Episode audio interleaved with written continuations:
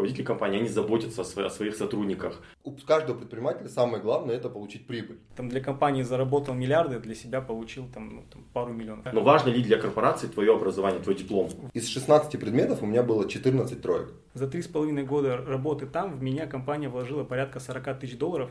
Но на самом деле ты работаешь на износ. А, и корпорации понимают, что, наверное, тяжело будет этого человека переломить, и он там будет ему будет хотеться на волю, да, скажем так. Просто говорю, если бы я вот, вот это знал 18 лет, ну, там 21 год, к примеру, ага. да, я никуда бы не шел, я пошел бы куда-нибудь в Марс, там, Кока-Колу, не знаю. А что ты будешь делать с человеком, который там, там ворует? Ты скажешь, ну пусть ворует. Мне ну, кажется, это просто самый жирный плюс сейчас для всех абитуриентов. Сейчас все да? начали писать резюме.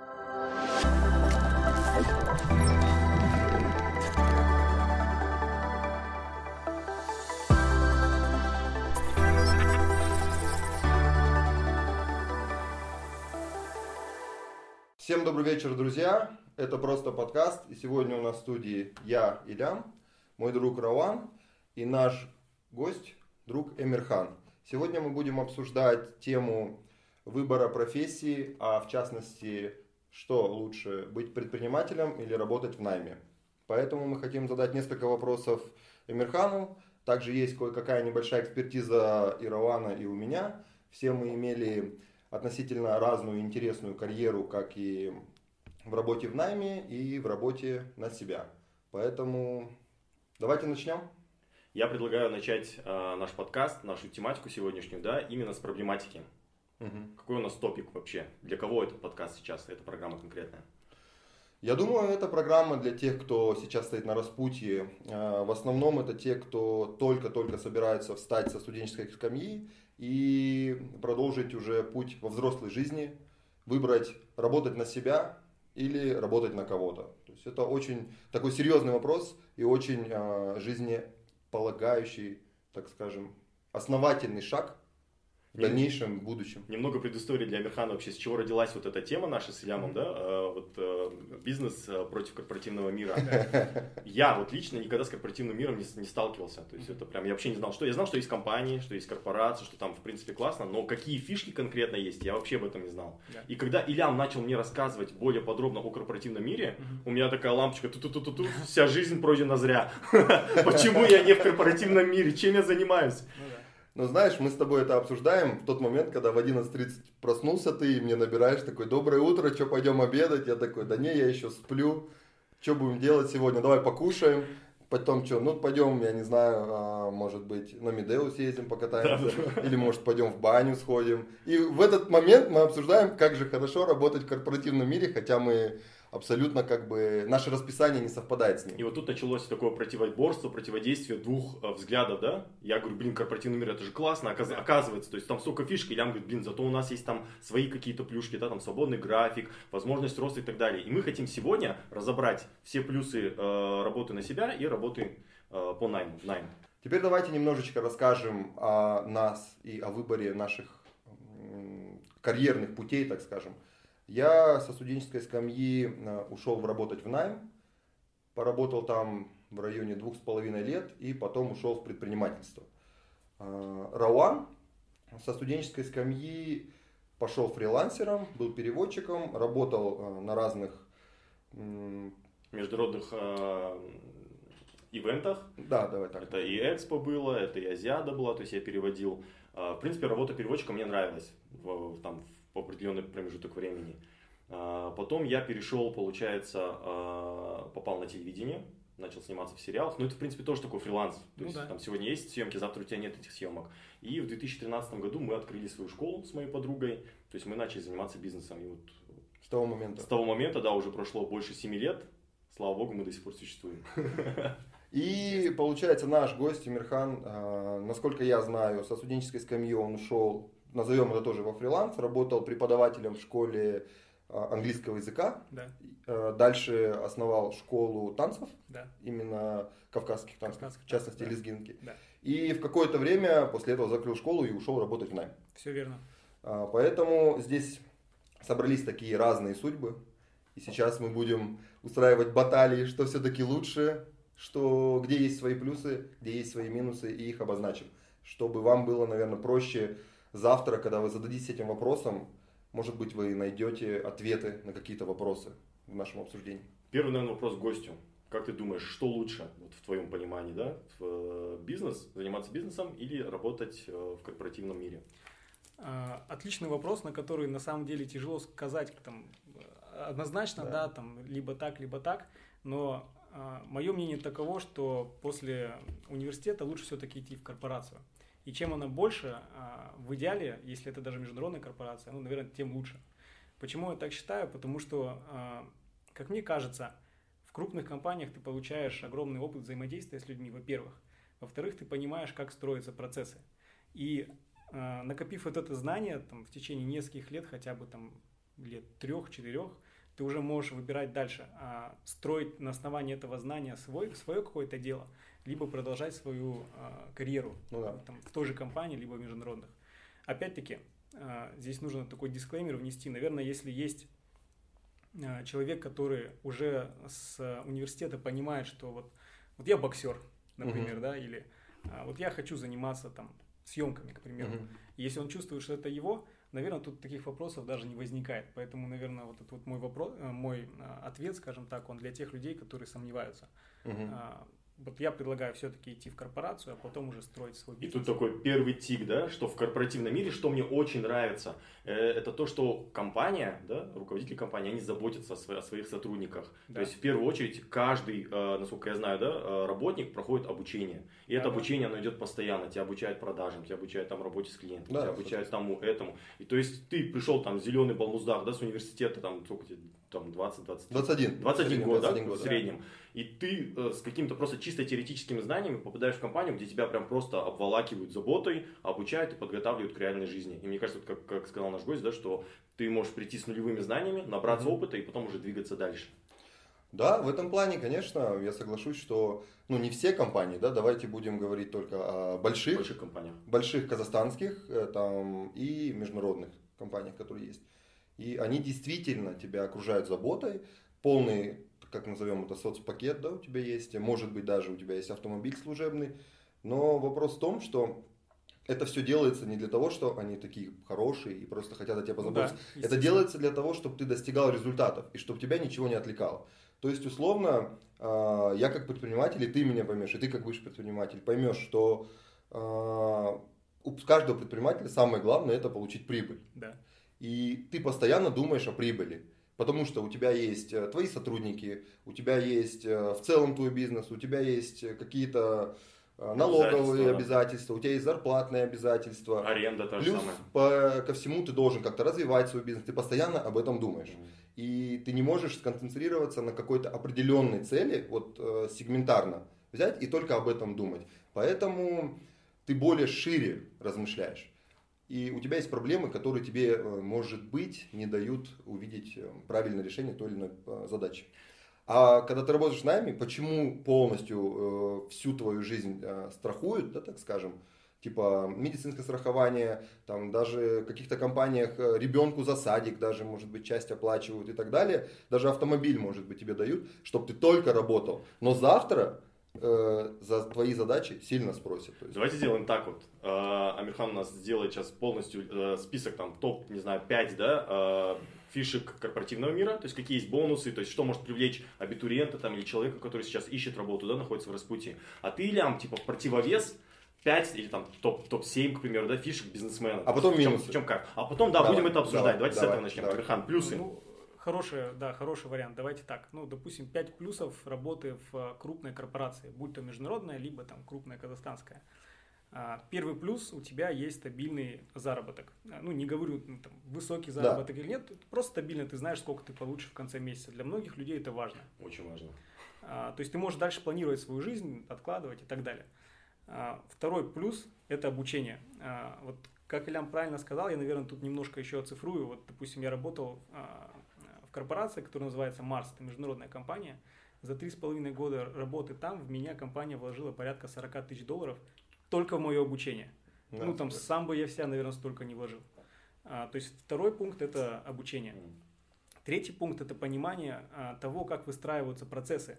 То есть а, бизнес-процессы. Бизнес-процессы, да, там, как работает каждый из отделов, как они между собой там, координируют общую работу и так далее. Четвертое – это все-таки знакомство, что немаловажно. А, знакомство как именно в рамках той индустрии, в которой ты работаешь, так и в смежных индустриях. А, ну и пятое, наверное, это вот такой, я бы сказал, общий драйв от этой тусовки а, работы в крупной компании. Да, это какие-то мероприятия, совместные выезды, тимбилдинги. Ну, кого-то это драйвит, да, мне, например, это очень нравилось. Когда чувствуешь частью чего-то винтиком, большого. Винтиком частью чего-то большого, да, и как, какой-то такой, знаешь, единый, а, единый вайп, да, который всех поддерживает, и вы вот в одну сторону там большой командой двигаетесь. Вот мой топ-5. Здорово. Противовес идем. Пять не наберу. Пять не наберу, но скажу из основных. А, Ты сам контролируешь полностью движение а, своего бизнеса. Полностью сам контролируешь. Не завися от каких-то глобальных изменений. То есть, если это большая международная компания, то она может сделать какую-то там реструктуризацию или а, указать тебе бюджет, который ты обязан выполнить на этот Да. год. И ты вот ты должен из кожи вон вылезти, но это сделать, потому что для этого компания тебя, вот как ты говоришь, защищает со всех сторон. А В этом плане, конечно, бизнесмены, они более свободны.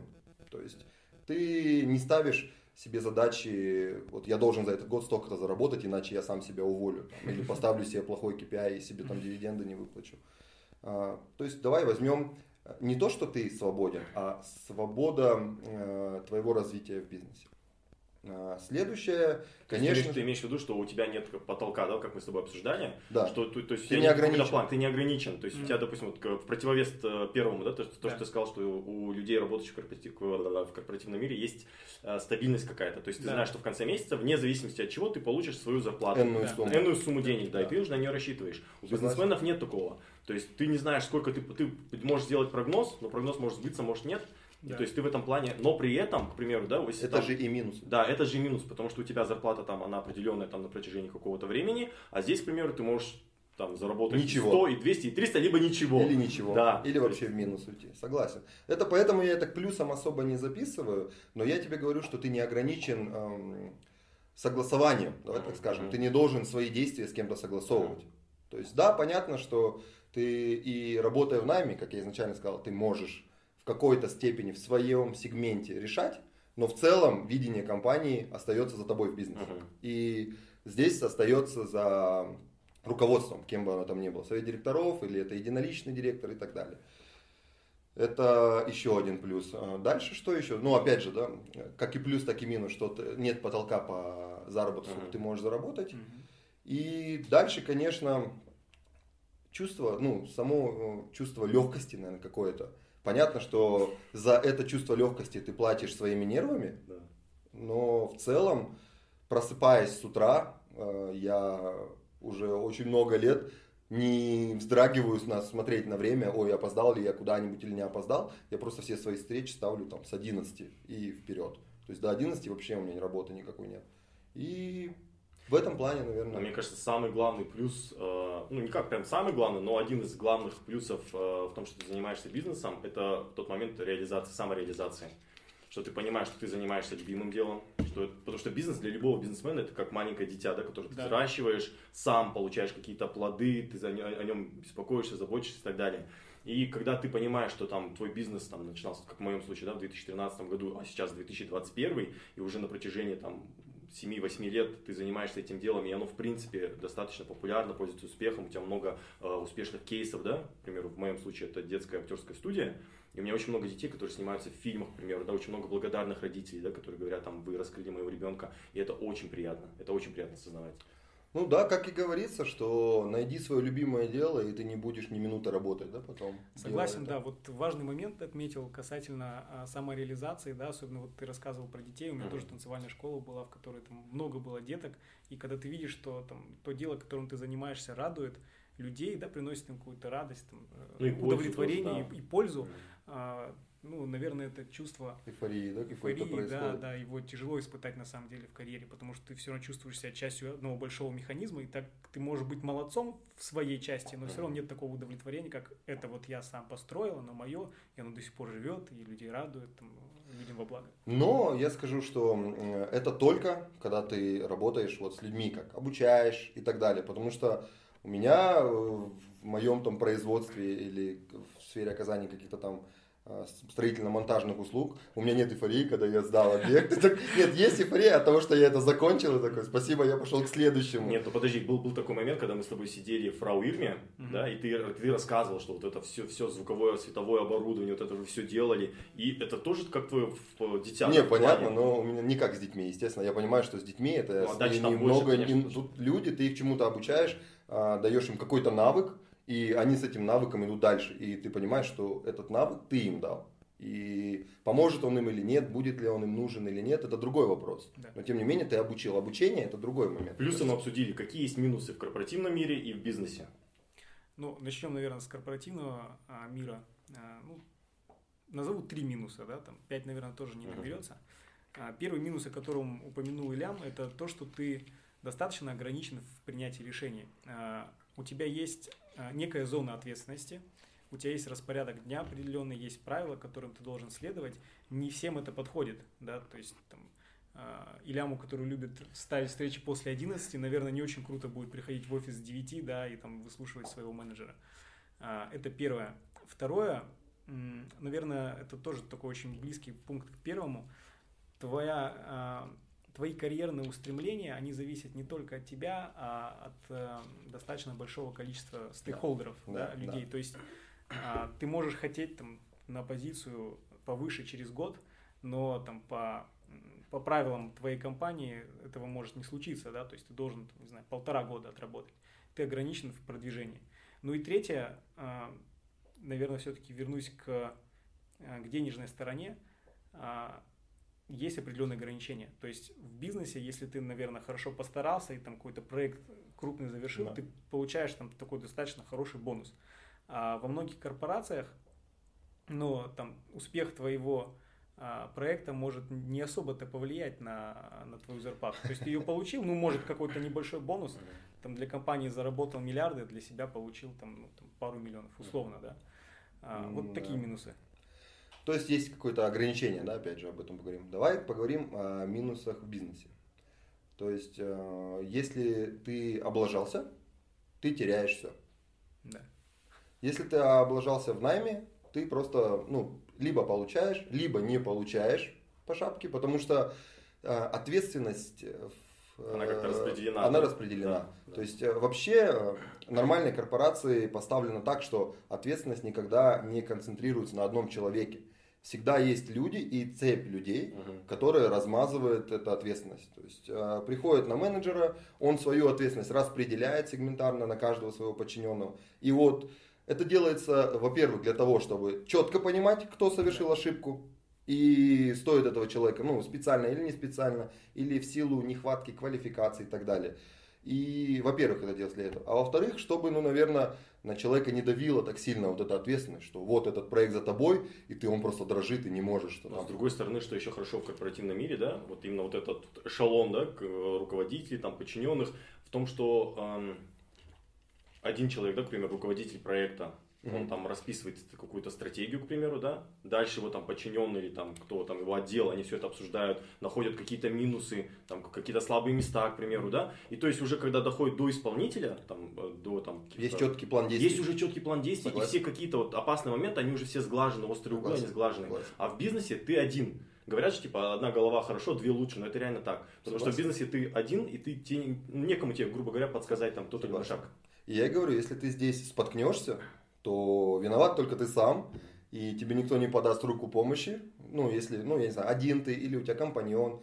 Вы вдвоем просто облажались, сели и такие, ну, надо что-то делать другое. И ты идешь, и пока ты это все выстраиваешь, 2, 3, 4 месяца, полгода, год, два года, ты можешь сидеть без денег. И тогда очень часто посещают мысли, типа, не уйти ли в найм, просто не поработать ли? Это прям постоянно, прям постоянно, мне кажется, любого бизнесмена. Да, Допустим, есть... у меня вот сейчас, чем я больше узнаю про корпоративный мир, вот мне Ильям там рассказывает, как это все, что, что там происходит, я осознаю, что если бы, допустим, мне бы сейчас было 18 лет, или там 21, да, после окончания университета, я пошел бы, если бы я знал о всех этих фишках, о всех этих положительных моментах, я бы пошел работать в какую-то большую корпорацию. И сейчас, ну, ты сейчас, например, я уже достиг какой-то там руководящей, руководящей должности, у меня была уже адекватная зарплата, да, к примеру, там какие-то бонусы, соответствующие моему возрасту и моему статусу. Но э, сейчас, допустим, уходить в 30-летнем возрасте в найм и начинать с низов, вот. то есть ты уже думаешь, блин, ну как так? Теперь вопрос такой, э, раз ты сейчас там, а мы от этого далеки, вопрос такой, исходя из его комментария. Как думаешь, типа, вот в 30 поздно уходить или нет? А, нет, не думаю, что поздно. А, это, наверное, такой стереотип. Потому что ну, там элементарно есть много кейсов, когда ребята из-за 30 уходили там, а, либо в рамках корпора... корпорации там, не знаю, в другой отдел и начинали там работу заново. И Роман завтра рассылает резюмешки. Сразу с телефона, да. Ну, либо уходили в другую индустрию, либо вообще там уходили в бизнес. Полностью меняли, да, карьеру свою?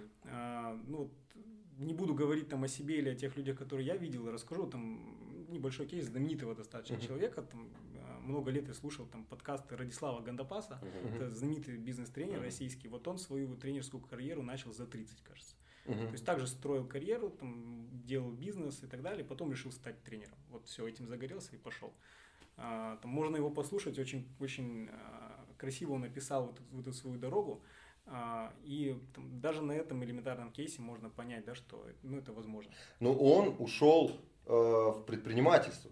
Мне кажется, в предпринимательство уйти никогда не поздно с корпорации. Да. То есть тут тебе 50 лет, 55 да. лет, вот ты устал, все, я хочу, э, у тебя есть четкое уже э, достаточно опыта, у тебя есть четкое видение, что ты хочешь и от жизни, угу. и в целом от окружающих тебя людей. Поэтому уходить в предпринимательство никогда не поздно. Потому что там все зависит да. только от тебя. Вопрос в другом. Из предпринимательства уходить в корпорацию. В корпорацию. Вот что думаешь? Ну, а, буду откровенен, тут, наверное, сложнее. Да? То есть а, многие корпорации даже не особо, не, со, не с особой охотой берут предпринимателей, потому что все-таки немножко другой mindset. Да? То есть, uh-huh. а, ну, всем понятно, что если человек занимался своим бизнесом, у него есть определенные амбиции, да, он, он, он хочет быть достаточно свободным. Да? Ну, вот, например, как ты. А, и корпорации понимают, что, наверное, тяжело будет этого человека переломить, и он там будет, ему будет хотеться на волю, да, скажем так. А, даже по этому критерию там не часто смотрят. Во-вторых, а, ну, сейчас такой тренд, что там, стараются брать людей помоложе, их обучать там, ну и согласен, продвигать, согласен. продвигать дальше. Ну, то есть будем откровенны. Ну да, то есть конкуренция либо там 20-летний пацан, который можно обучить как-то построить, как да? Пластилин, либо, да. либо да, 30-летний мужик, который уже сформированный, да. то есть его уже будет тяжело перестроить. Да, вот. Э, и э, поэтому вот ты сказал, допустим, если бы ты знал о тех плюсах, которые писал Ильям, там, mm-hmm. когда ты заканчивал университет, наверное, ты все-таки бы пошел в корпорацию. Вот у меня было то же самое, да, я считаю, что я ну, достаточно поздно пошел, там, ну, поскольку мне было 24, может, года. А, наверное, я бы тоже пошел бы пораньше, а оттуда я бы уже посмотрел, понравилось, не понравилось. Поэтому а, я думаю, в корпорации нужно начинать как можно раньше. Вот, вот это вся суть нашего сегодняшнего, нашей сегодняшней темы. Да. Да, что вот была такая возможность, да, к примеру, но мы да. о ней просто не знали. Согласен, да. согласен, да. согласен. Да. Тут вопрос еще в чем? Да, давайте немножечко, может даже раньше, чем корпорация забежим. А, были какие-то моменты, э, еще давай начнем со школы. Угу. Если бы мне показали или рассказали, или кто-то вообще устроил эту презентацию о Балашаке, например. Я когда заканчивал школу, еще Балашак бакалавр был. А одноклассники поехали, и в принципе а, в то время я не особо хотел учиться. То есть это не значит, что я был там какой-то умный или глупый. Вопрос в том, что не было желания. И я не знал, для чего это. Никто не объясняет, для чего это делается. Говорят, надо учиться, ты должен учиться, ты должен получать хорошие оценки. Потом, а, когда я закончил университет здесь и поехал а, за границу и посмотрел, как там учатся ребята, как там учатся условно мои одноклассники в зарубежных университетах, я понял, что, блин, ну, я постараюсь ребенку объяснить, что есть международные программы, что ты можешь поехать обучиться там. Для чего это делается? Для того, чтобы ты спокойно с этим дипломом, даже с местным казахстанским, но да. хорошим а, институтом, университетом, с хорошими оценками, это тоже немаловажно. То есть раньше я думал, что оценки это как бы не особо имеет значение, но на самом деле по ним очень сильно оценивают тебя, когда ты приходишь молодой, свежий, со студенческой скамьи, приходишь в корпорацию, тебя особо никто не тестирует. Первое, это смотрят на твои результаты. Это Серьезно, вот то есть смотрят в твой диплом, когда ты приходишь на собеседование? Не сто процентов по нему типа, тебе принимают решение, но по нему ты э, э, вхож, в, то есть там же много абитуриентов. И они же с каждым не будут проводить э, собеседование. 60 тысяч абитуриентов в год, например. А, ну ты имеешь в виду первичный такой отбор, Первичный да? отбор Да. по-любому проходит по оценкам. По-любому по твоему, как называется этот, э, я даже не знаю, как называется этот балл до 4, который... GPA? Вот, по, да. По твоему GPA смотрят. Если он там 3 плюс, условно, Да. то окей, ты проходишь к собеседованию, Не, только, ну, понимаешь? Ты говоришь про организации, да, когда там молодежная какая-то организация студенческая направляет там своих, или там университет направляет своих студентов большом количестве. А если, допустим, я вот абитуриент, да, мне там Мгм. 21 год, я в HeadHunter вбил там какую-то э, по- position, да, нашел, отправил свое резюме. Вот Мгм. э, HR э, этой корпорации как будет рассматривать мое резюме? А, Есть ли вообще какие-то критерии, допустим, вот мы, мы начали об этом Да. говорить, но не закончили, да, про образование. Ты сказал, там, если у человека есть какая-то искра, к примеру, там он фотограф или там актер или там телеведущий, да, к примеру, он занимается своей стезей. Да. Но важно ли для корпорации твое образование, твой диплом? Важно, а, однозначный ответ. Важно. А, Ильям правильно сказал, то есть это твоя визитная карточка. Может быть, в процессе работы а, он большого значения играть не будет, но в процессе отбора однозначно очень большую роль играет твой диплом. В первую очередь это бренд университета, во Мгм. вторую очередь это твои оценки. А, то есть, условно, ты студент, который э, заканчивает, да, и думает, и думает, куда бы ему там податься, в какую организацию. Можно я Если прерву сейчас, прости? Да. А, Я слышал такую вещь, что в больших корпорациях, это вот как э, Big Four, да, к примеру, Да. у них э, HR делит все э, дипломы всех студентов на, на две стопки. Первая стопка это КИМЭП, КБТУ, МАП, там UIB, и вторая стопка это Назарбаев. Назарбаевский, и, все- и вторая стопка это все оста- остальные, это правда? Ну, а в HR не работал, не могу сказать, правда это или нет, но однозначно ребята, которые заканчивают, а, да, заканчивают хорошие вузы, они точно имеют приоритет. Мгм. Поэтому вопрос образования очень важен, даже если ты условно не пойдешь По не пойдешь по специальности по своей. Ну вот у меня, например, госуправление специальность. У меня КИМЭПовский диплом госуправления, Назарбаев университет госуправления. Ни одного дня я не работал в госуправлении, но что греха таить, когда я поступал, а, когда подавал заявку в Марс, а, бренд КИМЭПа мне помог Мгм. однозначно. Согласен. Потому что помимо этого бренда у меня ничего не было. Ну, там танцевальная школа, окей, английский преподавал, ну, какой-то непонятный тип. Мгм. Но КИМЭП закончил, окей, значит, наверное, голова варит. То есть, Вот, вот этот момент мне очень нравится, что, э, мне кажется, для каждого нашего зрителя, для абитуриента, да, к примеру, сейчас, там, для школьников 10-11 классов, такая а, а, отметка, такая марочка, да, что учитесь, ребята, очень хорошо, это очень важно, исправляйте свои оценки, чтобы не было троек, четверок, чтобы все были пятерки, да, чтобы, типа, Да. потому что это как-то может повлиять в дальнейшем на ваше Абсолютно. трудоустройство. Просто чтобы вот вы понимали, я после девятого класса ушел в колледж, и у меня был аттестат за девятый класс, когда я принес документы. Аттестат и свидетельство о рождении, два документа. Я принес, из 16 предметов у меня было 14 троек. И одна пятерка, одна четверка. мгм. Просто на меня посмотрели, э, приемной комиссии сказали, ты просто не поступишь туда, ты не сдашь тест. Ты потому что, ну, ты немножечко глу- глупый. Ты посмотри на свои оценки, понимаешь? Вот, и как бы они же меня не знают. Вот и также про, э, про работодателя. Вот ты работаешь в HR, придет к тебе человек, и он скажет, я такой, я все знаю, я там умею условно продавать, я умею кодить, я умею там писать договора, я умею в 1С работать там наизусть. Они говорят, ну, а покажи, ты говоришь, я вот отучился, и они вот берут диплом, ну хорошо, ладно, на хороший университет, и твои оценки, и у тебя там по бухгалтерии там те же три, по юриспруденции у тебя там три. и Вот они честно, да, вот я в бизнесе 7 лет. Не у меня не такой какой-то масштабный большой бизнес, да, у меня маленькая школа, но при этом, допустим, когда я провожу собеседование, набираю там преподавателей, менеджеров, да, к примеру, по работе с клиентами, ни разу в жизни я не посмотрел на диплом. Для меня важно, чтобы было, э, был диплом о высшем образовании, что у человека есть образование, но для меня гораздо важнее, э, как человек выглядит, то есть, чтобы была презентабельная внешность. Второе, это чтобы человек грамотно говорил, чтобы не было э, каких-то дефектов, да, речи, к Мгм. примеру.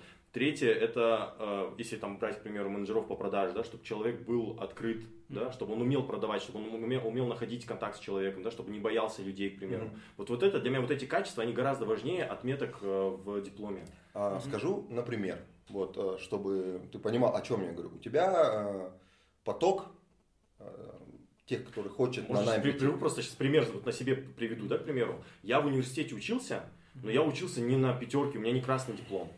Но при этом я был чуть лучше, не буду говорить, типа я был the best, но я был чуть лучше там некоторых э, моих сокурсников, к примеру, да, которые учились там на одни пятерки, Мгм. потому что у меня было больше практики.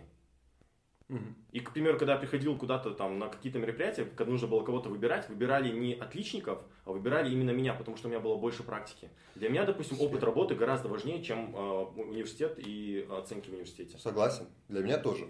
Но я тебе говорю про HR. Угу. Понятно, если ты придешь в HR и скажешь, я учился в Кимэпе, э, да, у меня тройки, но я три года проработал э, в смежной компании, ну, в том же направлении, или неважно, в какой-нибудь FMCG компании. Я три года проработал, просто как бы я получил диплом, мне ваша компания больше нравится, имея диплом, я хочу работать у вас. Конечно, тебя возьмут, и никто не посмотрит на твои оценки. Но вопрос в том, что действительно ли ты э, отучился и сможешь нормально отучиться, работая в серьезной компании. То есть, понятно, переводческое дело или там съемки какие-то, это не то, а, какой загруз имеют люди, работая в найме. То есть там загруз просто бешеный. У меня супруга с утра просыпается в 9 утра, и там до 8-9 вечера она просто постоянно на, в этом новомодном зуме, в этом новомодном Тимсе, она постоянно в нем. Иной раз там она сидит в нашем гардероб-кабинете, как мы его называем, а, я приношу туда, она мне пишет WhatsApp, я не успеваю покушать, принеси чай там. Или наша няня пишет, принесите там, согрейте покушать, потому что она даже не может отлипнуть от э, ноутбука. И вот представь в процессе всего этого, как ты будешь в университете еще дальше учиться. Вот. Нет, знаешь, я, я к чему говорю, что опыт работы, да, не обязательно работать, учиться в университете и работать где-то в большой корпорации, да, к примеру. Любой опыт работы, там, я не знаю, он работал там продавцом в магазине, там, не знаю, вот как мы, допустим, да, начинали, я начал работать 14 лет согласен, промоутером. Согласен. То есть, если, если я вижу, ко мне придет э, там 18-летний паренек, да, или там девушка, да, к примеру, и она говорит, у меня такого опыта колоссального нет, но я работала промоутером. И я вижу, что человек подвешен на язык, к примеру, да, человек грамотно разговаривает, все без проблем, то есть он мне уже будет приятен. По поводу эм, диплома, да, вот кимэповские, у меня было несколько раз, когда приходили кимэповские э, выпускники, это абсолютно другие люди. Я, я не, не смотря, вот, не, не спрашиваю вообще, что вы заканчиваете, я сходу говорю, вы заканчиваете кимэп. Они говорят, да, откуда вы знаете? Я говорю, потому что вы разговариваете по-другому. Они приходят, у них сразу начинается презентация. Здравствуйте, да. А другие там абитуриенты, другие люди, они приходят и молчат, и они ждут, когда ты там, ты задашь какой-то определенный вопрос. Потому что те, они уже подготовлены к корпоративному. Да, Почему да. Э, любят их, да, так скажем, да. не из-за того, что это какой-то крутой или дорогой университет, потому что там людей обучают как нужно работать в корпорации. Да. Ты приходишь, не надо э, тебе там полугодовой экскурс делать. Здесь так, это так, это такое-то приложение, это SAP, это там э, Outlook и так далее. Человек приходит, и он как вот как винтик, да, этот винтик куда-то передвинули, здесь освободилось место, его туда закрутили и не да, переживают. Да, в этом есть. суть, понимаешь? А ты в свою сферу, и я в свою сферу берем людей, которые не столько должны уметь делать эти бизнес-процессы, как ты говоришь, а сколько должны быть, э, иметь какие-то личностные качества, как ты говоришь, открытость, презентабельность. А в корпорации ценится немного другое. То есть там должен быть склад ума э, и направленный на то, что ты вот как винтик в огромной махине, и ты просто работаешь, работаешь, работаешь, работаешь, работаешь. Я тебя прервал на теме, когда ты рассказывал. Мы же начали вообще разговор с чего? С того, что э, важен ли диплом, типа твоя специальность, профессия, да, э, для там карьеры в э, корпоративном мире. То есть, к примеру, вот я, да, у меня э, диплом переводчика-синхрониста. Как мне попасть в корпоративный мир? И как, вот как... Точнее, попасть бы. Сейчас попасть понятно, бы, что уже, ну, да, конечно, да, да. конечно. Имеется да. в виду, вот он закончил Виньяс. Вот я, допустим, Казгумо имя, да? Да, как Казгумо имя. Я, получается, он его закончил, и вот э, он говорит, Хотел я работать не хочу. там в Марсе, или там в Кока-Коле, или... Кем ему идти? А, отличный вопрос, которых, который многих беспокоит, я думаю, и меня тоже беспокоил в свое время. Я думаю, что мне делать с этим дипломом госслужащего.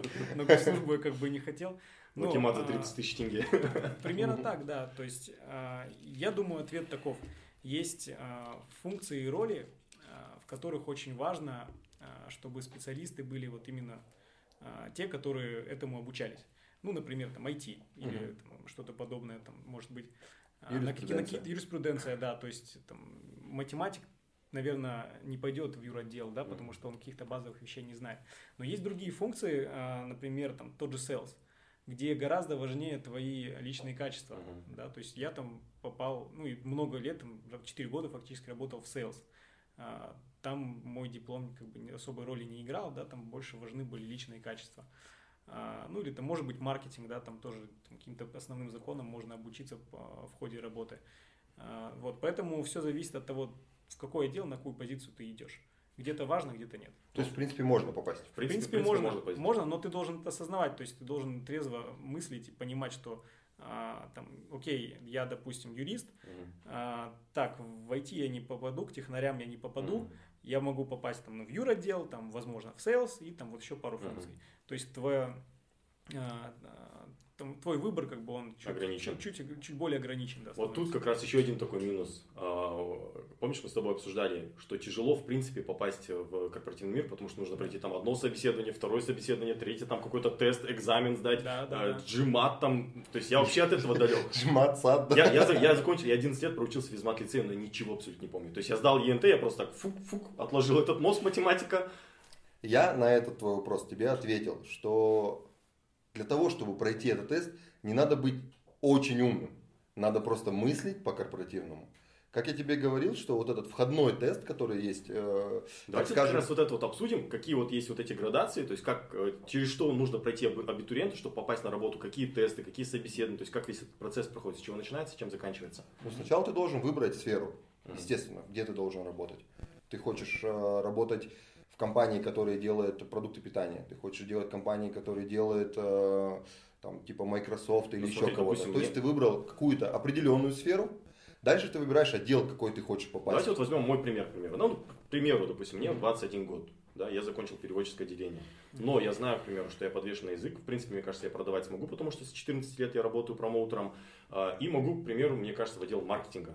Uh-huh. Да, то есть там или пиар, к примеру, да, там вести социальные или SMM, да, вести социальные да. сети, там разрабатывать какие-то марк- маркетинговые планы, потому что в принципе вот этот вот рекламный мир, он мне близок, то есть творчество, заниматься творчеством. Вот что мне делать? Я нахожу объявление в HeadHunter, да, в основном размещение. В основном, да, да, да. да. А, да вот, отправляю свое резюме, да, к примеру. Uh-huh. Со мной созванивается HR. Дальше какие действия происходят? Ну, обычно э, первые, первые ступени достаточно похожи у всех. С тобой созванивается HR. Uh-huh. А, беседуют. К этой беседе тоже, кстати, нужно быть, быть готовым и там, максимально за короткое время выдать всю нужную информацию. Вот какую информацию? Какие вот есть такие фишки, что есть? Есть основные этапы. Первый, тебе звонит HR, пробивает кто ты. Да. Нормальный, адекватный, неадекватный. Ты адекватный. Получается, все. первое это по телефону. Просто по, по телефону. телефону. Она тебе звонит, все, никакие тесты ты не проходишь, ты просто с ней разговариваешь. Mm-hmm. И она понимает, ты человек нормальный, подходящий, неподходящий и так далее. Дальше она говорит, хорошо, говори почту, я тебе вышлю тест. Да. Этот тест абсолютно базовый. Абсолютно базовый, он разнится только, как сказать, вот твоя позиция и уровень этой позиции в этой компании. Uh-huh. И чем выше уровень, на который ты хочешь, тем лучше ты на этот тест должен ответить. Какие вопросы будут в этом вот, тесте? Вот слушай, теперь дальше я рассказываю, что в этом тесте выходят абсолютно базовые вопросы, связанные с сугубо корпоративным миром. То есть, как назначать правильно митинги, как э, правильно распределять эм, время там, между людьми. Потому что в основном э, корпоративный мир в больших компаниях это встречи. Ну, это с утра до вечера встречи и обсуждения. Ты, и вот этот тест в основном на это. А, как правильно там писать имейлы, как определять э, людей там с разных регионов, по календарю, в общем, пробегаешься. И, в принципе, там это 12, по-моему, 12 вопросов. Ну, это, в принципе, легкий вопрос. Это который... все легко. Угу. К этому надо быть готовым. Они не сложны, но надо понимать, что от тебя хотят в этих вопросах. Вот угу. дальше, я дальше не ходил, я просто знаю, что это. Угу. А, дальше расскажет угу. в принципе, дальше Получается, первое это у нас получается разговор Звонок. по телефону, Первый второе это, это тебе высылают тест. Простой, базовый общий, тест, базовый. общий, да. А, вот тут добавлю от себя, не всегда он бывает прям таким простым базовым, зависит от корпорации. А, если мы говорим о международных компаниях крупных, то а, тесты достаточно схожие, но они не прям такие уж простые. Да? Это тесты SHL, если не ошибаюсь, называется, а, которые делятся на, два, а, на две части. Первая часть вербальная, другая часть цифровая. То есть нужно иметь какие-то базовые математические способности, ну и уметь правильно анализировать, воспринимать информацию. И я бы посоветовал к нему все-таки готовиться. естественно, думать, естественно, естественно. То есть скачать там пару тестов, э, посмотреть какие-то там видео на ютубе и так далее. Это все в открытом доступе, что-то бесплатно, что-то платно. А, но подготовиться стоит, потому что там, они не такие уж прям простые. Если ты их проходишь, набираешь там проходной балл, который ну, там, необходим знаю, для позиции, в, в районе 60%, наверное. То есть он не такой прям высокий, но его нужно набрать. А, дальше ты уже попадаешь на собеседование, то есть ну, на живую встречу с нанимающим менеджером в основном. Возможно, это будет еще HR. Опять-таки, тут уже дорога разнится, может быть, у тебя будет только одна встреча, может быть, будет несколько встреч. А, ну и опять-таки там в некоторых компаниях после, после этих встреч, если ты их прошел Решаешь достаточно хорошо, тогда ты приходишь уже в компанию, решаешь кейс, а, либо что-то презентуешь, Да, а, В зависимости от там, отдела. Либо ты попадаешь на стресс-интервью, когда ты один и там вокруг тебя там не знаю, человек 5 этих менеджеров, э, людей с HR, которые будут тебя всячески челленджить, закидывать страшными вопросами. Все зависит от компании. А, Но если говорить там, о том, что здесь может помочь в этом отборе, там, первое это мотивация, да, то есть ты должен очень, очень хорошо знать себя и свою мотивацию. Почему ты идешь именно туда, кто ты, там, в чем ты силен, в чем ты слаб, а как бы ты себя повел в этой ситуации, в другой, а почему именно эта компания, а не другая, почему именно эта роль, да, то есть на все почему ты должен иметь очень Чёткий твер- ответ. твердый Да, и четкий да, ответ, и я бы сказал еще продумать, там, что тебе в ответ на твое почему могут еще сверху накинуть, да, то есть на несколько шагов вперед. Наверное, это первое. Ну и второе, вот, а, а, помнишь, ты говорил, что не всегда смотришь там на, на диплом, да, Да. скорее на человека. А, вот, вот какой-то такой, знаешь, там, блеск в глазах, наверное, там большое Да, желание, оно, так. оно видно, Да. оно всегда видно, и там, если ты реально туда очень хочешь и всем своим видом это показываешь, наверное, ну, там, ты увеличиваешь свой шанс на успех. То есть, э, если в общих чертах взять, то перед этим уже финальным собеседованием с твоим э, непосредственно руководителем, который Да. будет работать, и обычно всегда там сидит э, HR, Да. то ты должен четко знать, прям уверенно знать ответы на два вопроса. Почему тебе нужна эта компания, куда ты идешь, Да, и почему ты нужен этой компании. да, есть. Если ты абсолютно все пункты разберешь по этим двум вопросам, то тебя никаким дополнительным вопросом не сломить. То есть ты четко будешь знать. Я сюда приду, у меня есть э, такие-то качества. Я, например, там э, участвовал в жизни своего университета, я получал такие-то там награды, такие-то награды. Мы делали, я не знаю, выпускали журнал университета, мы там придумывали какие-то проспекты, э, я представлял университет на каких-то международных выс- выставках там и так далее. И почему мне нужна эта компания? Потому что история этой компании начинается тогда-то. Мне нравится какой-нибудь, э, скажем так, внутренний социальный дух этой компании. Как, например, в том же Марсе, Да. я знаю, что там есть э, такие семейные дни раз в год. То есть все сотрудники со своими семьями и детьми, то есть супруг, неважно, работает он там или нет, просто объединяются. И это большое мероприятие на 300-400 человек, которое полностью оплачивается компанией. И вы просто м, знакомитесь, просто общаетесь, просто кушаете, просто смеетесь, какие-то конкурсы, какие-то... м, э, В общем, мероприятие не скучно, во-первых. Во-вторых, очень э, сближает, да, скажем так. Да. Поэтому ты вот это все должен знать перед тем, как туда пойти. Нельзя пойти наобум и сказать, что э, вот у меня есть диплом, я отличник, и вы Всю меня эту- обязаны Всю эту информацию, как ты говоришь, можно найти, в принципе, в, в интернете. Конечно. Да, да, да. Это Нужно можно готовиться. Теперь давайте перейдем к самому интересному. Побуду таким Юрием Дудем, қазақша вариант.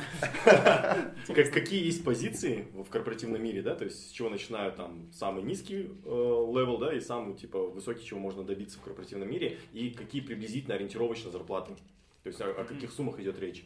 Потому что Илья мне недавно рассказал э, про одну компанию, в которой там типа entry level, они зарабатывают в районе там 1000 долларов, там 300, с- 300 бо- ну больше 300 Да, тысяч тенге. да. Это просто entry level, где там особо каких-то навыков, навыков и знаний. Просто вопрос, знаешь, в чем здесь? А, Я, как тебе говорил, там был отбор э, через программу, которая, э, скажем так, ищет абитуриентов, да, э, которые выпускаются, их делает отбор, и тебе как компании говорит, я сделал отбор, за тебя сделал всю грязную работу, рассортировал их по дипломам, как ты говоришь, а, провел базовую проверку, Если честно, так обидно вот эту сортировку по диплому. Типа я-то в Иньязе учился, вы-то в Кимэпе, я. Вопрос в том, что я учился заочно в Международном университете информационных технологий. У меня оценка, у меня типа GPA 2, 2,7 что ли. Типа а, на него никто не смотрел, когда я устроился в компанию. Но я не в какую-то огромную международную устроился. Но тем не менее посмотрели, диплом есть. Ну как бы, ну не дурак, наверное, значит. Ну вот, да. возьмем. И плюс э, я устроился на позицию, где не особо нужен был. То есть это прям вот, прям вот для, знаешь, для таких свежаков, короче. Особо опыта не надо было и так далее. Хотя к тому времени у меня был восьмилетний опыт работы в целом. Не в этой сфере, но в целом.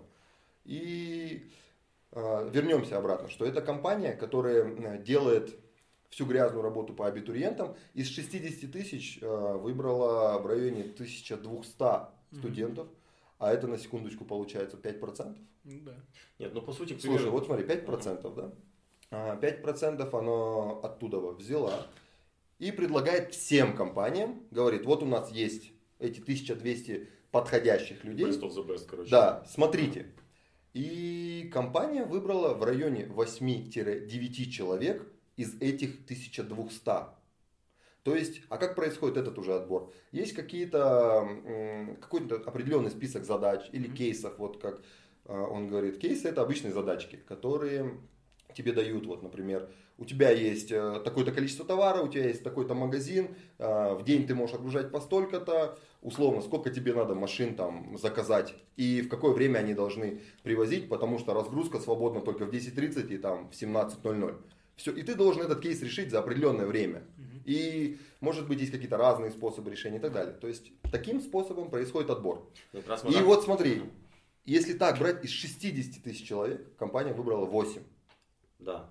Но она выбрала в любом же на одну же позицию, на entry level. И, допустим, если вот э, на entry level придет э, человек, который был отобран компанией, и на этот же entry level придет человек че- через Headhunter, они же будут метить на одну и ту же зарплату, правильно? Но я сомневаюсь, что он просто так пройдет. И что эти 8 человек дальше, они не сразу берутся на работу. Они проходят стажировку. И после окончания стажировки компания решает, брать их или нет. И взяли не всех.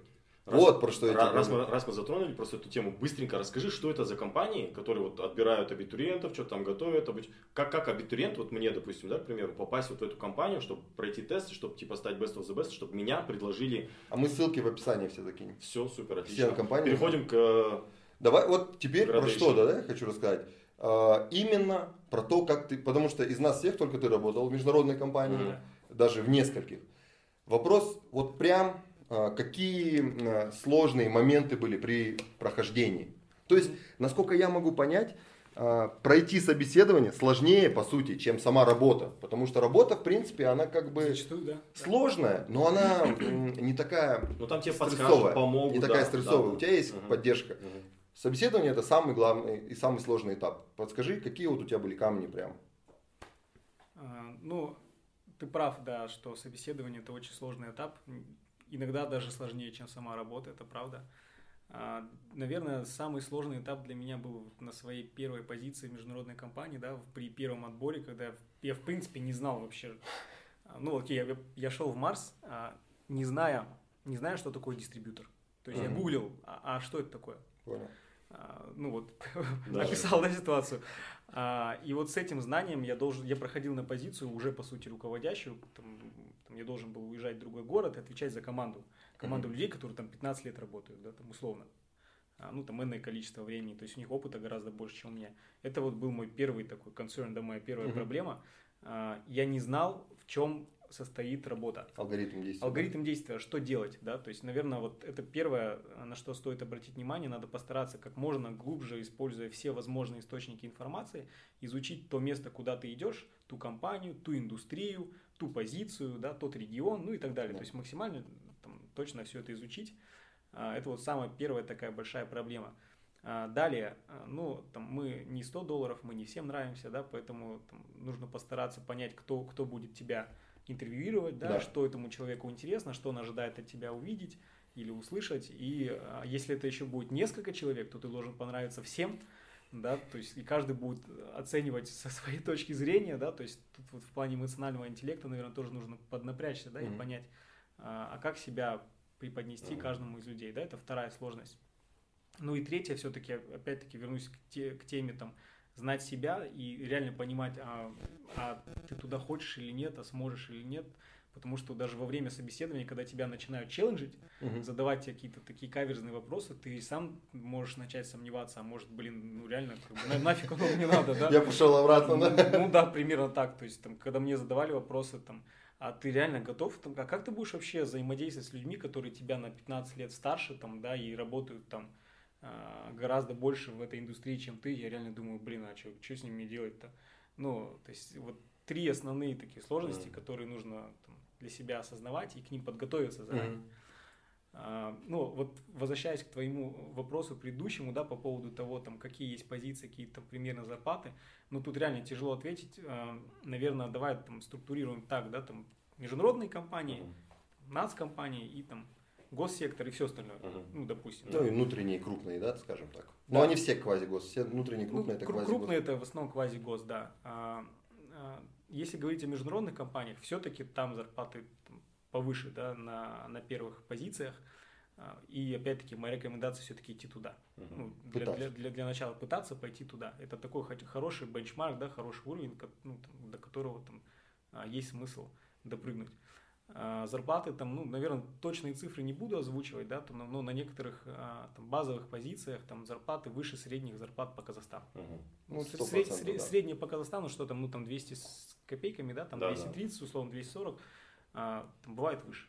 Ну, то есть на entry level. На entry level, да. А, поэтому Ну, я не говорю, что... легко. Мне ну, кажется, это просто самый жирный плюс сейчас для всех абитуриентов. Сейчас все Да. начали писать резюме. Ну, Да, надо, а почему бы нет? Почему бы почему не нет? писать? Да, конечно. да, да, надо пробоваться.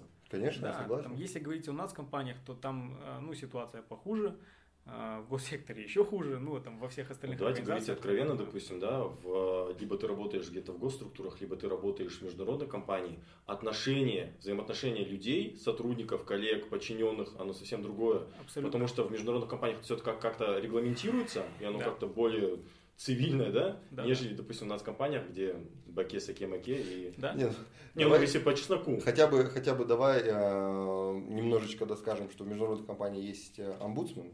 Да, да. То есть, э, условно говоря, если твой прямой руководитель Что-то э, что-то делает, эм, скажем так, предвзятое Мгм. к тебе, то есть ты делаешь хорошие результаты, а он их занижает тебе и несправедливо тебя там Мгм. гасит, ты просто берешь либо в комплайенс отдел идешь и Да. говоришь, ты, ребята, вот ситуация, э, вся твоя работа ежедневно прослеживается согласно твоим электронным письмам, согласно твоим встречам, на встречах присутствуют еще какие-то люди, то есть действительно сделал ты то или иное, и в том объеме, Мгм. который ты говоришь, может быть подтверждено помимо твоим руководителям. То есть лю- другие люди тоже могут сказать. И ты можешь прийти и сказать, были такие-то задачи, я все сделал в срок, я все сделал как надо, результата добились. Почему у меня там плохая оценка?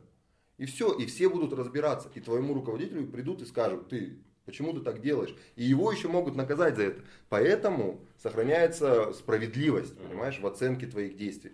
А я не знаю, существует ли такая ситуация как бы крупных казахстанских компаниях, Мгм. не знаю. Ну, Она, она тоже существует, да, там важный момент про омбудсмена, наверное, но а, я бы все-таки даже там, как абитуриент, который хочет, а, как студент, который хочет там устроиться в международную компанию, не был бы все равно так уверен, что там, ну, тебя окей, за, за меня кто-то запидает. Нет.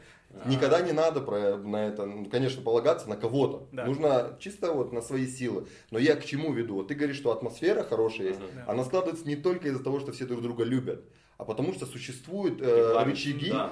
и противовесия. да, да, это правда, это и правда. то есть любого человека, то есть есть компании, на которые вот ты, как говоришь, входной level, ты вот просто пришел, студент, и если прям тебя действительно, прям сильно неправомерно загасили, и ты можешь пойти и пожаловаться. Сейчас такое отступление вообще не по теме. Мы начали говорить про квазигосударственный государственный сектор. И Мне перешли сразу от этого в другое И мне, и мне кажется, будет интересно в следующую программу позвать кого-то, а, кто работает в квазигосударственном э, секторе, это там Мадину, да, позвать, кто работает вахтовым методом, нефтяников, к примеру, потому что у них же вообще другая Ты структура. хочешь квазигос Другая- кого-то позвать? Да, но это тоже будет Встречайте, интересно. Ну да, так и есть. Я сейчас работаю в Квазигос, да. Да, вот просто я не думал, затрагивать это или не затрагивать, но поэтому... Раскрыли карты. Ну да, просто, а, наверное, все-таки я как, как специалист рос в международных компаниях, да, все-таки. Поэтому лучше про это поговорим. да. Да, и поэтому об этом я знаю больше, да, там в квази ГОСе там около года, но там какие-то вещи, да, тоже могу рассказать. Но если вот все-таки вернуться к твоему вопросу, там, по сути, это можно назвать корпоративной культурой, и это правда, что в международных компаниях она там на более высоком уровне, потому Согласен. что она регламентируется, есть надзорные органы, да, и как бы а, даже скажу, больше людей изначально туда набирают, соответствующих этой культуре. А, То есть, если там, не знаю, где-нибудь ты скажешь, ну, там, тебя на собеседовании спросят, а что ты будешь делать с человеком, который там, ворует? Ты скажешь, ну, пусть ворует. типа. Ну, наверное, ты не попадешь, Ну, потому что согласен. нельзя воровать, да, ну, к Согласен, примеру, согласен. да. А, вот, поэтому это правда. Да. Вообще, к чему я задал этот вопрос, да? Я хочу подчеркнуть плюсы корпоративного мира, да? Что ты приходишь на entry level, пройдя там вот эти вот адские какие-то собеседования тяжелые, да, если ты их выдержал, то у тебя, во-первых, будет очень хорошая зарплата, оклад. Выше среднего по, Казахстан, по Казахстану. Да, да. Второе, что я хотел бы вот спросить, да, уточнить, Потому что я знаю, что в международных компаниях очень легко получить какой-то рост апгрейда по, по, по должности. Там, через год, например, тебя могут повысить там, на какую-то вторую ступень. Не очень легко. Не ну, нет, ну по показателям, то есть если ты реально пашешь, да. у тебя хорошие KPI, как называется? Тебя КПД оценивают твоем. справедливо, и ты растешь справедливо, да. соразмерно твоему да. объему труда, ну, который ты сделал. Грубо говоря, каждый год ты, в принципе, можешь расти, и, и будет расти и твоя позиция, и твои бонусы будут расти, да, какие-то фишки, и твоя зарплата, соответственно, будет расти. Потому что, насколько я знаю, сейчас, допустим, да, люди, работающие там э, на каких-то руководящих, руководящих должностях, зарабатывают порой, порой, не всегда, гораздо больше, чем зарабатывают бизнесмены. Некоторые. Согласен? Ну да, согласен, так и есть. Согласен. Так и есть. Просто говорю, если бы я вот, вот это знал 18 лет, ну, там 21 год, к примеру, ага. да, я никуда бы не шел, я пошел бы куда-нибудь в Марс, там, Кока-Колу, не знаю. Вопрос э, здесь очень интересный, потому что там тоже все в принципе двояко. Может быть так, что вот ты растешь, растешь, ты говоришь классно, но не всегда ведь эти позиции сидят и тебя ждут. Угу. Понимаешь?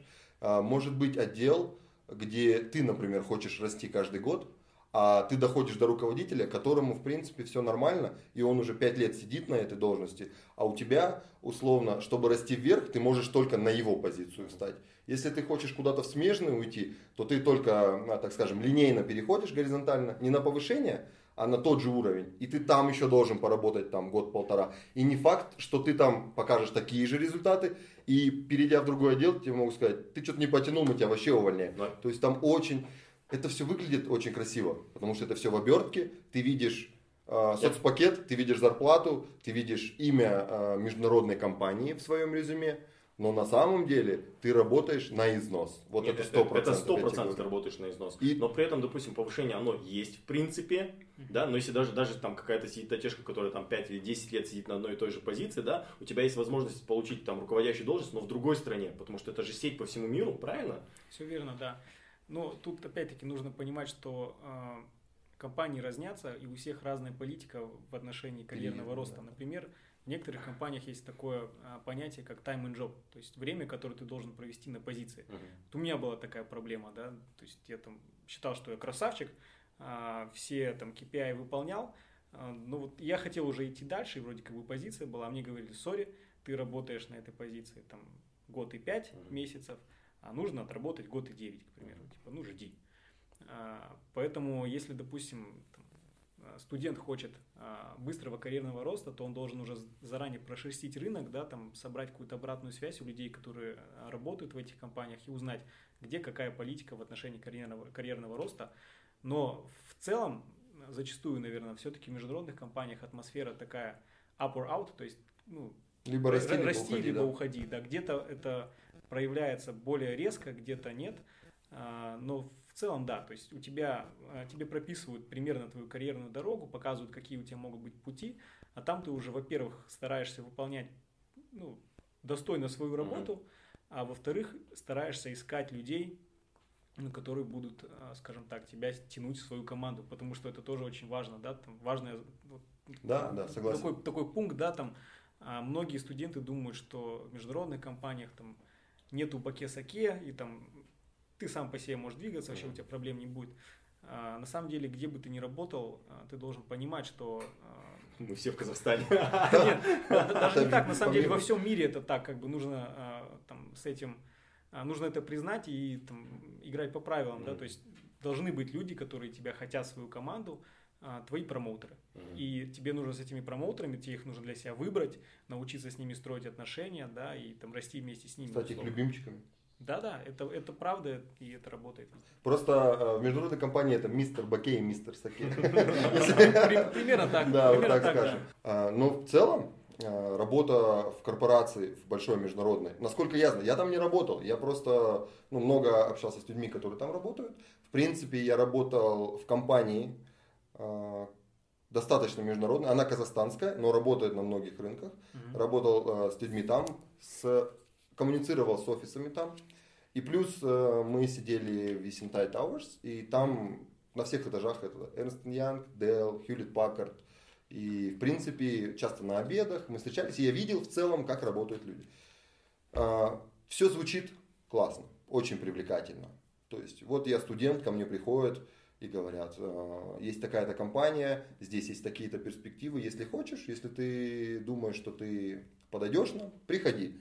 И вот такие-то у тебя есть, ты получишь такие-то бенефиты, Плюшки. э, Плюшки. плюшки, какие-то плюшки получишь.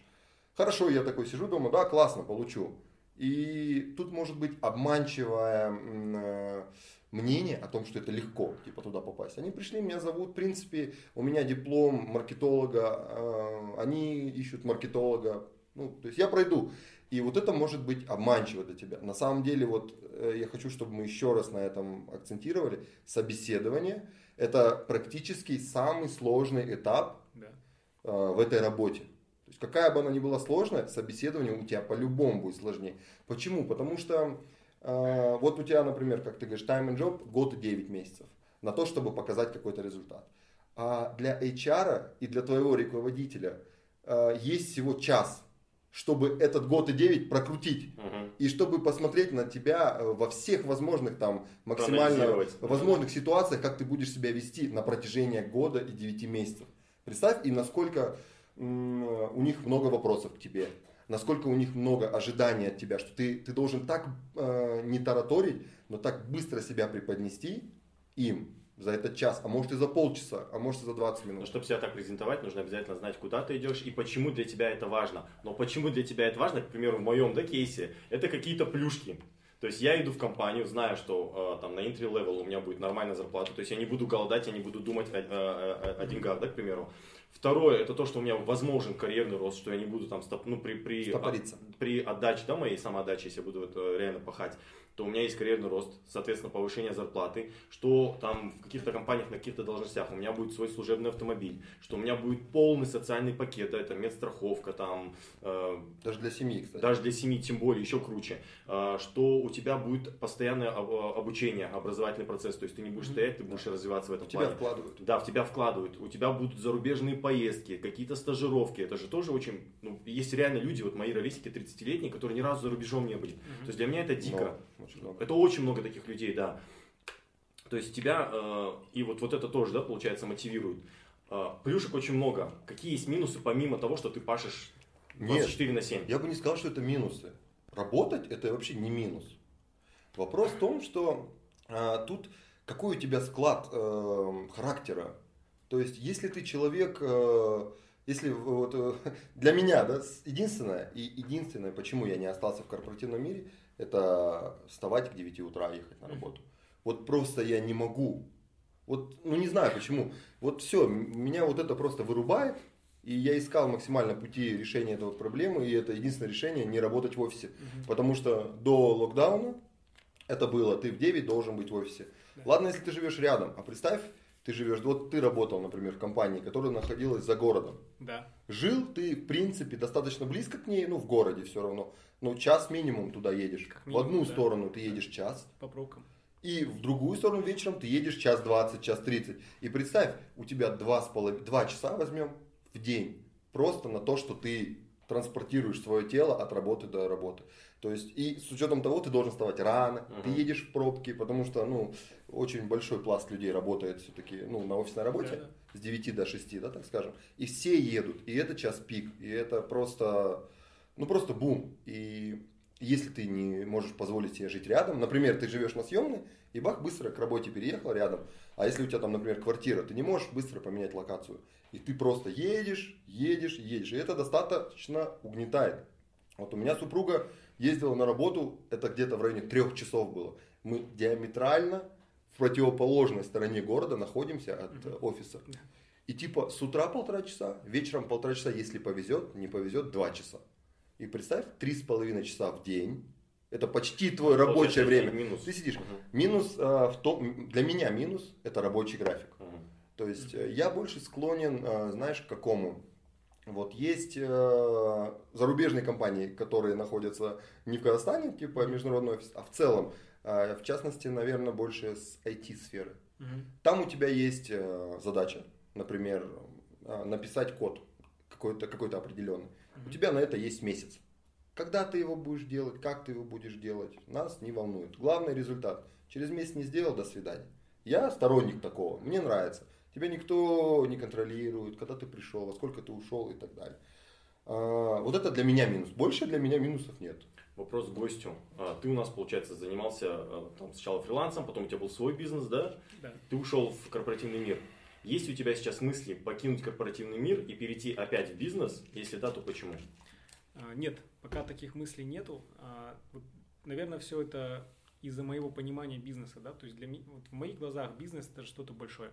То есть если я не могу делать что-то, если у меня нет такой какой-то крупной идеи, которую я могу реализовать, там и это что-то будет вау, наверное, я в бизнес не уйду. То есть пока что быть частью чего-то большого другого, а, я не прочь. И, Что тебе больше всего нравится в корпоративном мире? а, наверное, постоянный рост и постоянные знакомства. А, Я в этом вижу там, ну, большую подпитку для себя. Да? Я понимаю, что там, сегодня я более прокачанный условно, чем я был там 3-4 года назад. Все-таки делая какой-то бизнес свой небольшой, а, да, вот есть все вот эти плюшки, Мгм. там, свободный график и так далее, но для меня, наверное, самый большой минус, что ну, это вот будет нечто твое, там, твое родное, но небольшое. Мгм. Мне, например, как человеку там, определенного склада характера, хочется чего-то глобального, большого. Если пока сам не могу этого построить, то я лучше буду частью этого. А если ко мне придет там идея, я буду в нее верить, что вот этот бизнес работает, и это будет то, что меня будет радовать Ну long да. term, тогда я в это уйду. Можно тогда следующий вопрос тоже по этой же тематике. А, Ты, у тебя был свой бизнес. Да. Что тебя сподвигло уйти в корпоративный мир из бизнеса? Вот отличный вопрос. А, вот как раз таки эта причина. Он был небольшим. Можно сейчас вот секунду? Расскажи просто предысторию. Что это был за бизнес? Как ты его открыл? Сколько он просуществовал? Почему ты закрыл? Почему ты ушел в Сколько заработал мир? в этом году, в следующем? А, Да, бизнес это танцевальная школа, на самом деле, которую Ильям упомянул. То есть изначально я сам преподавал а, танцы, и это был такой, наверное, фриланс, да, так сказать, или ремесло, да, где и на меня никто не работал, и я ни на кого не работал. А постепенно, когда там количество учеников начало нарастать, там обо мне начали узнавать, я уже сам не справлялся с потоком людей и там начал нанимать а, там преподавателей. Мгм. А, Поэтому, наверное, это можно назвать бизнесом, потому что там на меня работали люди. А, Он до сих пор существует. А, То есть там, я начал в 2009 году, а, он до сих пор существует. Я уже от этого там, как бы отошел, но там, мои друзья, с которыми я познакомился, как раз таки вот они были в свое время моими учениками там, или со мной совместно где-то в ансамбле танцевали. Они остались в этом и, И продолжили твое дело. Продолжили, да, там мое дело, ну и, и частично свое, потому что они тоже были частью этого дела. А, вот поэтому они э, там, продолжают работать, там дело существует, людей радует, и как бы меня это тешит. Определен- Что оно определен- есть. Что оно есть, да, что людям хорошо, как бы, да, и так далее. А ушел я потому, что, ну, все-таки это что-то маленькое. То есть я понимал, что масштабировать там дальше, ну, наверное, можно, там, Ну, но... тяжело. Не в том объеме, да, ну, который зачем, ты как хочешь. бы, да? да, да. То есть, ну, куда бы я дальше Ну, в пошел? На каждый рынок город России? напихал ты, например, Ну, да, школу, там. да, на дальше. Да, да, что дальше, да, там. Ну, я не знаю, Алла Духова суще- существовала, существует и будет существовать. И, в принципе, мне кажется, она неплохо живет. Ну, в целом, Если да. масштабироваться и продать, к примеру, франшизы по всем городам, там, на страны какие-то выйти, да, к примеру, ну, мне кажется, там и Видишь- финансово видишь, будет у тебя очень хорошо. Он, э, самое что интересно, заметил ты или нет, он не затрагивает финансовую часть. Он больше говорит э, касательно твоего, твоих карьерных амбиций. Мгм. То есть, насколько я его понял, он не хочет э, в 40 лет быть владельцем танцевальной школы. Да, да, так оно и Правильно? есть. Так и есть. Даже да, если она тебе будет вопрос. приносить там... Если Даже она если будет- она будет приносить тебе количество Если их будет 50 отделений, он не хочет быть э, просто владельцем Вот видишь, школы. это мой синдром бедности. Я всегда думаю в финансах, то есть сколько это будет стоить. К Ну, примеру, допустим, я говорю, мы когда с друзьями общаемся, они говорят, вот ты там телеведущий, там, у тебя там переводчик, ты там за рубежом работал. Я говорю, без проблем, я могу быть уборщиком туалетов где-нибудь в Газпроме, да, но платите мне, соответственно, будет, будет платить мне там 10 миллионов тенге в месяц, к примеру, да, да я буду туалеты день и ночь мыть, без проблем. То есть для меня важна вот эта вот финансовая составляющая вопроса. Ну, знаешь, даже если смотреть с финансовой точки зрения, давай предположим, там, ну, опять-таки говорю о себе, да, там, я владелец танцевальной студии, которая там самая знаменитая по Казахстану, я там зарабатываю иное количество там долларов. А, ну, параллельно со мной такую же сумму денег может зарабатывать какой-нибудь директор какого-то отдела международной компании. Да, да, да. Но при этом он гораздо более прокачанный человек. Он прошел Согласен. кучу тренингов, у него обширные связи, а, там, много читает, много знает, ну и так далее. Давай у него вот- перспективы. Мгм. А я владелец танцевальной То школы. есть ты стопоришься, ты доходишь до какого-то уровня, стопоришься, и дальше ты уже расти К не чему? можешь. Ну да. Как мы можем это все как бы другими словами да, описать? Э, 40 лет, он владелец школы, тут директор. Мгм. И оба бизнеса закрылись. Мгм.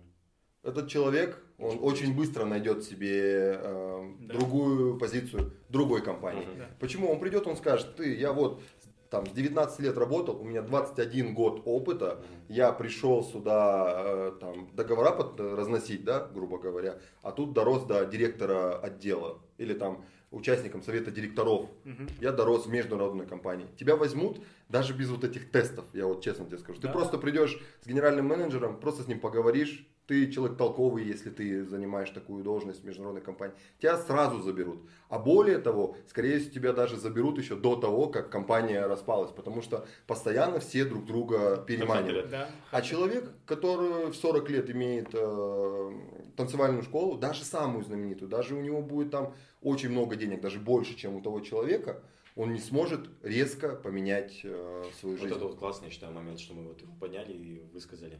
Вот, к примеру, Амирхан говорит, да, он сейчас в корпоративном мире и в бизнес пока он возвращаться не хочет, потому что ему, в принципе, было более чем комфортно. Ты, да, как человек, занимаешься бизнесом, а, в любом случае у нас у всех возникали такие идеи, может, в какой-то момент все бросить. Регулярно. Да, и уйти типа в корпоративный мир, и чтобы у тебя не было головомойки, Регулярно. да, нервов. Почему ты не уходишь в корпоративный мир? Почему ты остаешься в бизнесе? Э, Самые две самые важные вещи. Первое, это ты не должен следовать расписанию, именно расписанию. Я могу работать э, сутками, я могу... э, были времена, когда мне нужно было самому ехать на монтаж и работать, там, устанавливать вентиляцию и так далее. Это просто ночами, потому что днем там, грубо говоря, нельзя работать. Ты приезжаешь, сутками работаешь, ребенок дома маленький, но ты все равно работаешь, ездишь и все это делаешь. Мгм. То есть для меня работать, м, как бы, во-первых, не зазорно своими руками, во-вторых, э, я там не придерживаюсь каким-то временным рамкам. Просто я не люблю, что мне нужно ехать к 9 утра куда-то, Мгм. чтобы даже если нет работы, даже если нечем заняться, ты просто приезжаешь и просто ты должен там находиться. Вот этот регламент, это, и я считаю, что, наверное, от этого в целом нужно как-то отходить людям. Мгм. То есть я понимаю, что если у тебя есть встреча с утра, и ты приезжаешь и все делаешь без проблем, то есть можно и даже к 6 приехать утра. Но если тебе э, не надо ехать к 9, я не понимаю, в чем смысл В принципе, вот этого регламента. всем, мне кажется, показала, что, в принципе, можно Согласен. работать из дома. Согласен. И, быть- многие быть же международные компании закрыли свои, или оптимизировали, или закрыли офисы. Да, не только международные, это в целом такой тренд, да, что компании поняли, что, оказывается, люди могут эффективно Но это же работать. расходы ну, уменьшает на самом деле Да, на да, содержание значительно. офиса. значительно. Согласен. И второе, это и есть потолок по оплате. Мгм. То есть это как и плюс, так и минус. А, Плюс в том, что, естественно, ты знаешь, какую ты сумму получишь, ты от нее, исходя, можешь планировать, а, там, условно, если это нормальная компания, ты нормально ты можешь весь год свой распланировать, Мгм. что условно я там с каждого месяца откладываю там по 15% и в июне я поеду туда-то. Да. Все, ты пошел, позвонил в турагентство, говоришь, я покупаю у вас билет. Причем твой отпуск оплачиваемый. Да, да, да. Ты говоришь, у меня вот э, будет деньги, я приду, оплачу. Все, это там, ну, практически 100%. Если это крупная компания, с ней обычно ничего не произойдет, ты знаешь, все, ты защищен. В этом же и минус. В том, что когда ты сам работаешь, ты знаешь, что, ну, можно сказать, у тебя нет там какого-то потолка. Ты можешь э, настолько там уработаться и просто из кожи вон вылезти и заработать за неделю годовой оклад э, работника, который вот э, даже на хорошей позиции работает, просто можешь закрыв один там проект за две недели. за Мы очень недели. много говорили, мы говорим и говорили о, о корпоративном бизнесе, о корпоративном мире, да? Давайте поговорим немного вообще о бизнесе. К примеру, допустим, вот мы обсудили все, все шансы, все возможности, все плюсы, все минусы корпоративного мира. Если, к примеру, вот я, 20, мне 21 год, у меня есть какая-то идея, к примеру, бизнеса, что мне делать? Стоит ли мне идти вообще в бизнес, или мне прям послушать то, что мы сегодня вот все это обговорили, и идти в корпоративный Вот бизнес? смотри. А, Давай, я как человек, ушедший из корпоративного бизнеса и пришедший в бизнес, все не сразу пошло гладко. И даже, наверное, не через полгода. С чего вообще нужно начать? Бизнесмену, вот начинаешь? Точно так же, точно так же, как есть собеседование. Ты должен понимать, что ты хочешь делать. То есть вот есть твой бизнес, ты должен понимать, почему ты нужен рынку. То есть выбрать нишу свою. То есть ты когда уходишь в бизнес, вот, по сути ты уходишь в рынок. Мгм. Да? То есть э, давай назовем этот рынок как тоже компания какая-то. Ты туда приходишь со своим каким-то мини-отделом, и на этом рынке ты будешь работать вместе с другими игроками. Давай назовем это тоже компанией. Да? Мгм. И ты должен понимать, что ты можешь дать этому рынку, и что этот рынок тебе может дать. Мгм. То есть нельзя, точнее можно, но когда ты уже, наверное, имеешь какую-то базу. Если ты только что пришел в бизнес, нельзя просто говорить, вот, э, я придумал, я нашел там часы по 100 долларов, здесь я могу их продавать по 150 долларов. Все, буду это делать. Это может сработать на каком-то начальном этапе. И При условии, что у тебя есть экспертность. Исключения бывают, когда люди прям, прям вот бахают. Я не знаю, помните, не помните, на Абая мороженое начали продавать вот в больших рожках Мгм. пару лет назад. Да. Ты, наве- ты был же, застал же это? да. Потом э, один из наших блогеров перенял эту тему и так далее. Мгм. Я м, стал участником, точнее свидетелем разговора. Точнее, мне рассказали, как проходил разговор, когда этот человек, этот парень из Чемкента приехал, как он эм, хотел продать свою идею. Эту. Мгм. То есть это была его единственная точка. И ему говорят, ты какой-то есть бизнес-план, ну как обычно, все вот эти корпоративные эм, закорючки, какой-то есть бизнес-план. Он говорит, я не знаю, братан, вот типа килограммы, вот типа ведра вот этой смеси, вот столько, короче, вот плюс-минус, столько в день продаешь, 4 миллиона в месяц там типа Мгм. получаешь. Все, вот и э, вся работа. Мгм. А ему говорят, а какой там у тебя, какая у тебя калькуляция, какие у тебя налоговые нагрузки, какой у тебя капекс, какой у тебя опекс, сколько Да, ты да. закладываешь на unforeseen там и так далее. Он говорит, какой типа, о чем вы говорите? Вот ведра смеси, ты продаешь столько в день. То есть исключения бывают, когда твой бизнес стреляет, но он ненадолго, это сто процентов. Да. Вот эти бизнес-процессы, о которых говорит Амирхан, они должны быть. Если ты хочешь действительно выйти на какой-то нормальный уровень, не просто там, ну, какой-то забегаловка купи-продай, Да. то ты по-любому должен ставить себе бизнес-процессы. И- Давайте сделаем так, давайте как-то это вкратце скажем, потому что и так уже очень много времени прошло. Вот я, допустим, выбираю п- путь бизнесмена, да, к примеру. Первое, что я делаю, это э, выбираю нишу. Э, у меня должна быть экспертность в этой нише, это в обязательном порядке. Или человек с экспертностью. Или человек с экспертностью. Допустим, у меня, допустим, школа актерского мастерства, потому что я снимался в сериалах, я работал на телевидении, то есть это вот творчество. да. Давай порекламируй себя. Продать ручку тебе, или там, как карандаш, продай мне карандаш. Что, что еще должно быть? Какие, какие вот конкретно четкие действия? Терпение. Вот очень много терпения должно быть на самом деле. Ты должен быть готов к э, стрессу этому. Мгм. То есть э, я не знаю, как у вас, может у вас сразу начался хорошо бизнес. Я э, ушел с корпоративного мира. Точнее, это было сокращение. Было сокращение. эм, Вот, кстати, это тоже, мне кажется, один из минусов да, корпоративного мира, что ты можешь попасть под сокращение. Типа, ты можешь пахать, пахать, пахать и... Можешь, можешь, но если ты работаешь в хорошей компании, и ты действительно толковый человек, ты быстро найдешь себе замену, Мгм. честно. Если ты, ну, работаешь, естественно, там не в узком каком-то, как в IT, например, там, или юриспруденция, там, то, в принципе, ты почти всегда найдешь. А золотой парашют всем дают? Нет. Не всем, да. Не всем, как договоришься, но э, это, наверное, не такая прям большая проблема. То есть мы часто слышим про сокращение, но если в целом рассматривать, Мгм. наверное, там, рабочую жизнь, это не так часто случается. Да, да, да, не- Поэтому, не, так часто. наверное, это не такая проблема, которую нужно опасаться. Ладно. И плюс я тебе скажу, что если ты хороший сотрудник, даже когда будет сокращение, тебя не выберут. Мгм. То есть Да. на самом деле, так. там на самом деле э, не 100% людей отдаются там Мгм. полностью работе. То есть всегда можно, если ты хорошо, хороший сотрудник, действительно, всегда можно найти того, кто хуже тебя работает. А, И вот, э, нужно набраться терпения. Я, то, что я ушел, было сокращение. Ну, мы на обоюдных э, началах разошлись. Получается, в январе я создал свою компанию, потому что я уже хотел уйти и уволиться. И на следующий день ко мне подошел руководитель мой и говорит, э, блин, мы тебя сокращаем, и, да, ну, там, естественно, договоримся по выплатам, там, и так далее. Я такой, ой-ой-ой-ой. Ну ладно, а у меня уже компания создана, я уже там рассылаю коммерческие предложения людям и так далее. И я ушел, я вышел, э, грубо говоря, это был 1 марта, я вышел, у меня были накопленные мои деньги, у меня э, был, как ты говоришь, золотой парашют определенный. И э, сумма достаточно нормальная. А, Я думал, что я сейчас просто этот рынок разорву. Мгм. Почему? Потому что я как бы самый лучший там и так далее. Мгм.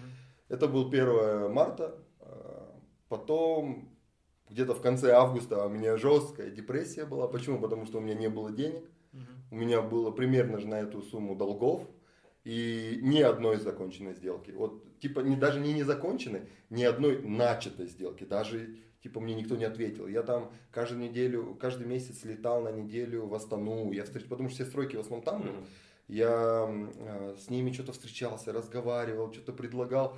И просто я понял, вот про что я тебе говорю. Ты должен понять, что рынок не ждет тебя с распростертыми объятиями.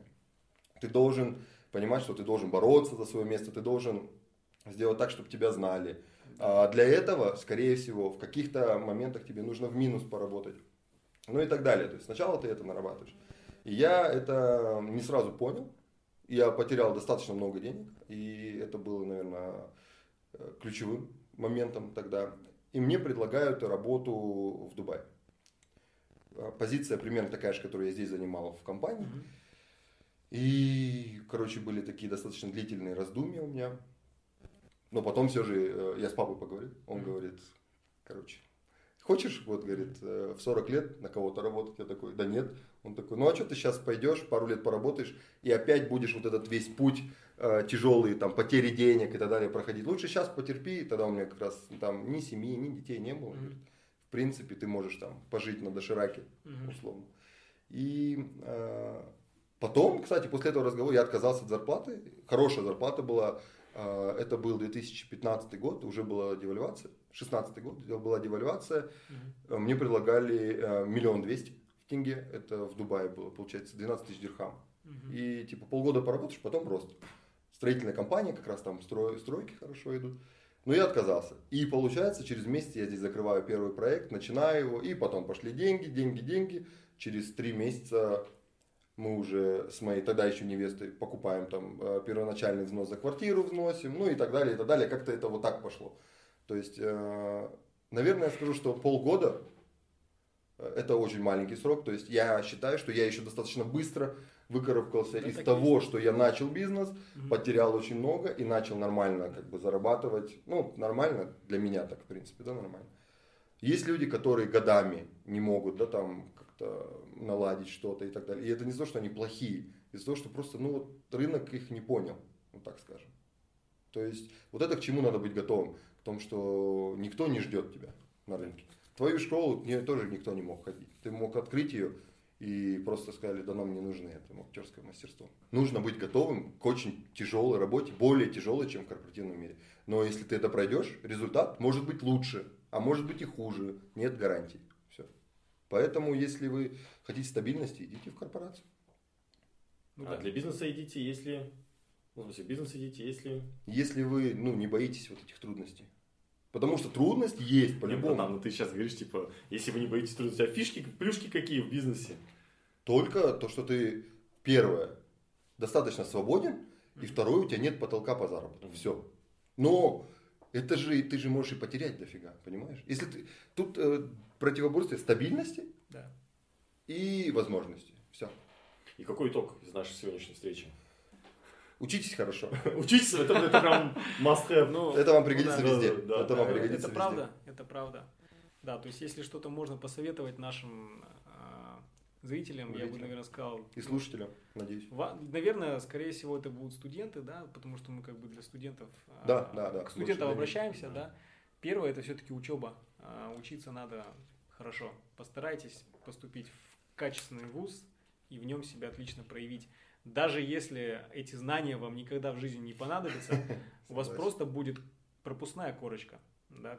Даже если вы потом пойдете в бизнес, она и вам не помешает. Так? Согласен, ну, согласен. Я как, не будет. имея диплом, я все равно себя спокойно чувствую, честно скажу. Да, да. Я знаю, что я в любой момент, типа, ну, на любую какую-нибудь типа работу я смогу спокойно да, выйти. Да. Это лучше, чем я Есть буду такое. недипломированный 35-летний да, человек, да, да. скажет, ты вообще что делал? Образование очень важно. И ты скажешь, я, у меня были бизнеса, я зарабатывал миллионы, они скажут, ну, подучился бы хотя бы, елки ну, да, типа. да, это правда. Наверное, второй пункт, а, который тоже стоит учесть, важно понимать себя, знать свои минусы и плюсы и примерно понимать, где да, эти минусы и да, плюсы согласен. могут быть полезны или там будут тебе во вред.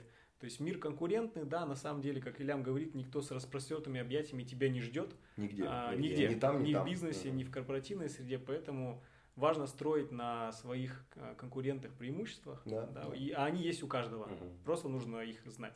И имея вот этот вот спектр своих а, плюсов, нужно их в нужное Русло. русло, направить, да, и, и в этом стараться двигаться. А, Спасибо всем, что посмотрели или послушали нашу передачу. Я надеюсь, она была полезная. Это просто подкаст. Следите за следующими сериями. И, скорее всего, мы будем опираться на ваши предложения в комментариях. А, Если вы укажете интересную тему, а, Мы найдем подходящего гостя. Обязательно. И обязательно обсудим. и, плюс будет какая-нибудь плюшка для того, кто предложит интересную тему. Да. Отлично. Всем пока! Всем пока, спасибо.